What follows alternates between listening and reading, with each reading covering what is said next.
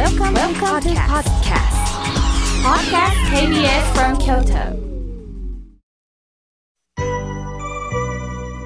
さあ、ここからは皆様方からたくさんのメッセージをいただきましたので紹介させていただきます。まずはじめに、彦根市より、恵子さんよりいただきました。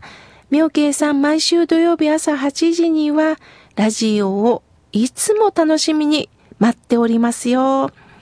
お便りをさせていただくのは2回目となります。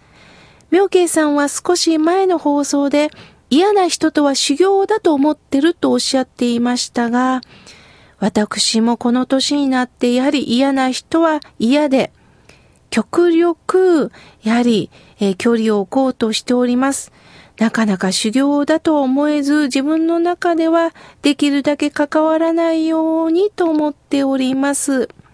私なりに、えー、うまく付き合っていけばそれがやっとだと思うんですが、妙慶さんのご意見を聞かせてくださいとのことです。そうですよね。やはりきつい言葉を言われたり、自分との何か感覚が合わないと、極力付き合わないもので、付き合わなくていいものなら付き合いたくないと思います。もちろん、えー、無理に私は付き合う必要はないと思います。ただ、その人から出てる言葉とか、その人の人間性は嫌う必要はないと思ってます。そうか、そうか。こういう考えがあるんだ。こんな神聖な発想があるんだ。この感動が私は修行だと思ってるんです。だから嫌いだから攻撃する必要もありません。やはり恵子さんのように上手に付き合っていけばいいと思っております。その柔らかさで相手もああ、こんな接し方があるんだなってきっと学んでると思います。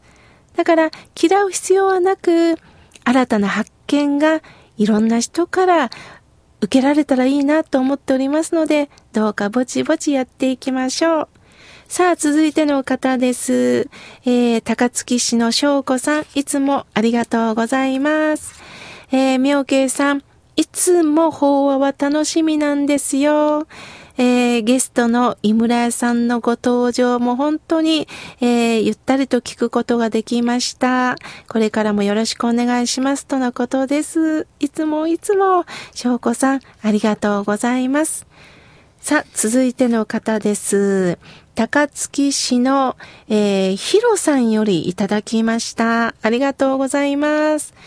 ミエドラ娘、楽しみです。とのことです。そうですか。ありがとうございます。えー、土日はしばらく忙しかったんですけれども、でも、久しぶり妙慶さんの優しい声を聞けて本当にラッキーでした、とのことです。そうですよね。あの、バタバタしてるとなかなかね、ラジオを聞くね、チャンスを失うこともありますが、えー、心が笑顔になるラジオは、えー、ネットでも聞けますし、えー、ラジコでも聞けます。あの、いろんな方法でね、聞くことができますので、ぜひ輪を広めていただけたらと思います。さあ、続いての方です。メールをいただきました。え、琵琶湖さん、ありがとうございます。えー、妙慶さん、スタッフの皆さん、ありがとうございます。今日も癒されながら聞いていますよ。妙慶さんがこのメールを読んでいただいてる頃は、番組も2年目に入りましたよね。あ、そうなんですよね。この4月、もう1ヶ月経ちましたが、1年と約1ヶ月を迎えることができました。美和子さん、ありがとうございます。私は長男、次男がいますが、社会人として頑張っています。長男は居酒屋のお店をやろうと考えてるみたいなんです。次男は学童保育施設で働いて子供たちに恵まれています。とのことです。そうですか。親としてもまた心配でしょうが、えー、居酒屋さんですか？そうですか。私も居酒屋は大好きですからね。いつか伺えたらいいなと思っております。えー、長男さん、次男さんにもよろしくお伝えください。また、えー、ね、若い世代の人にもラジオを聴いていただけたらと思います。さあ、続いての方です。えー、西京区のまゆみさんよりいただきました。まだまだ不安定な天候が続きますよね。世の中ままならないこと、辛いこともたくさんありますが、笑顔を出してやっております。妙慶さん、楽しいから笑うんじゃなくて、笑うから楽しいんですよね。とメッセージを寄せていただきました。ありがとうございます。そうですよね。笑うというのは滑稽だから笑うだけではありません。やっと私は素直になれた。今まではいろいろと反発してたけど、こんなこともそうかそうか、と柔軟に対応できるようになった、その笑顔が笑うということなのかなと思います。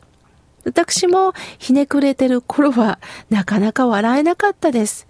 なんか笑うということがなんか良くないと思ってた時代って実はあったんですね。でも、そうか、これを素直に受け止めよう。そうだそうだと思った時には、心の奥底から笑うことができました。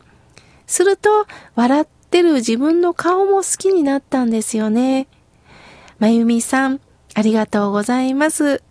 意識して笑うということではなくって、本当に笑うことを本当に楽しみとして生きていきたいですね。これからもよろしくお願いいたします。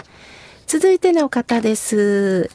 ラジオネーム、宮津のとんぼさんよりいただきました。ありがとうございます。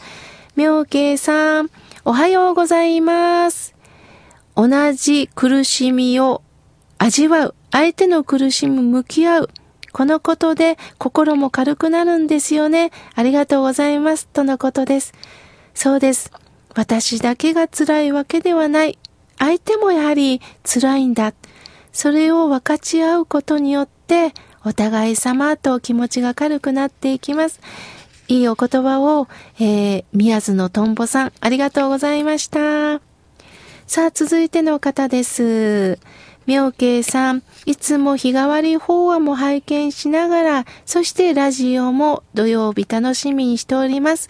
小川さんよりいただきました。ありがとうございます。続いての方です。ラジオネーム、みちおさんよりいただきました。妙慶さん、いろんな話が聞けて朝からほっこりしています。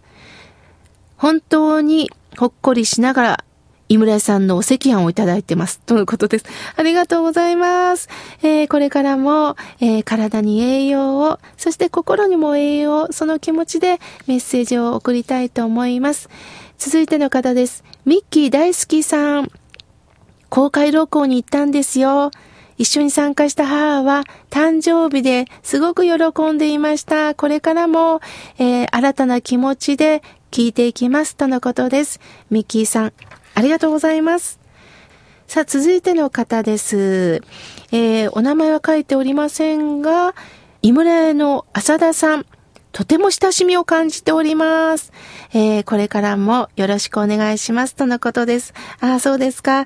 学んでいけたらいいなと思います。